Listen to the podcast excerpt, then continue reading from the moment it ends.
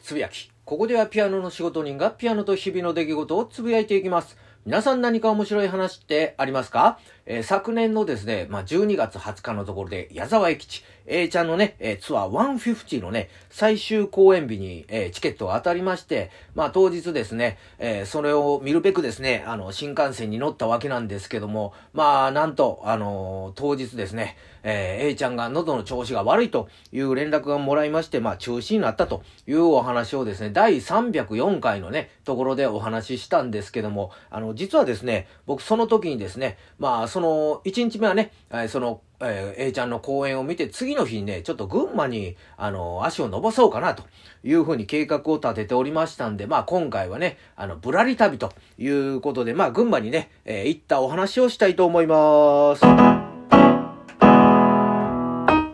ということで、まあなぜあの、群馬に足を伸ばしたかというと、まあただ単純に僕がですね、まあ今まで一回も群馬県に行ってないと。いうところで、まあ行ってみようと思ったというとこなんですけども、まあ群馬県、えー、調べてみますとですね、前橋とね、えー、高崎というところやったら、まああの商業的にはまあ高崎が栄えてるというのがまあな、いろいろネットでね、書いてありましたんで、まあそれやったらあの、高崎に行こうと。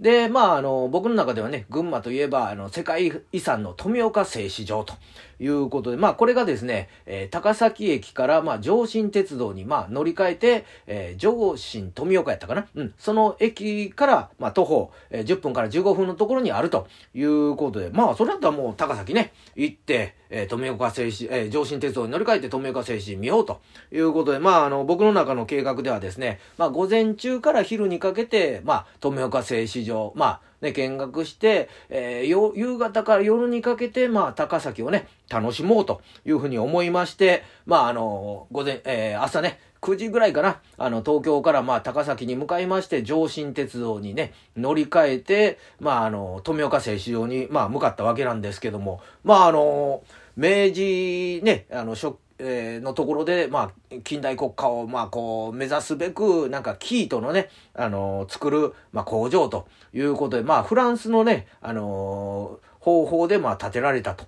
いうことで、まあレンガ作りのまあ、ああ、綺麗なあの工場やなというふうにまあ思ってですね、まあ中も見てみますと、まあ正直ね、キートを作るこう、機械とか並んでたんですけど、まあこれはちょっと、あのよくわからんかったなと思ったわけなんですけども、まあそのレンガ作りのね、あの方法っていうのはまあフランスからということで、なんかね、長いレンガと短いね、レンガをこう交互にね、して、あの作られてるというところで、ああ、説明見て、ああ、なるほどと思ったんですけども、なんか、正しいあの、耐久性にはあまり優れてないみたいな書いてあって、優れてないんかいっていう、ちょっとね、あのー、その説明に突っ込む入れたり、見栄えだけかいみたいな感じで、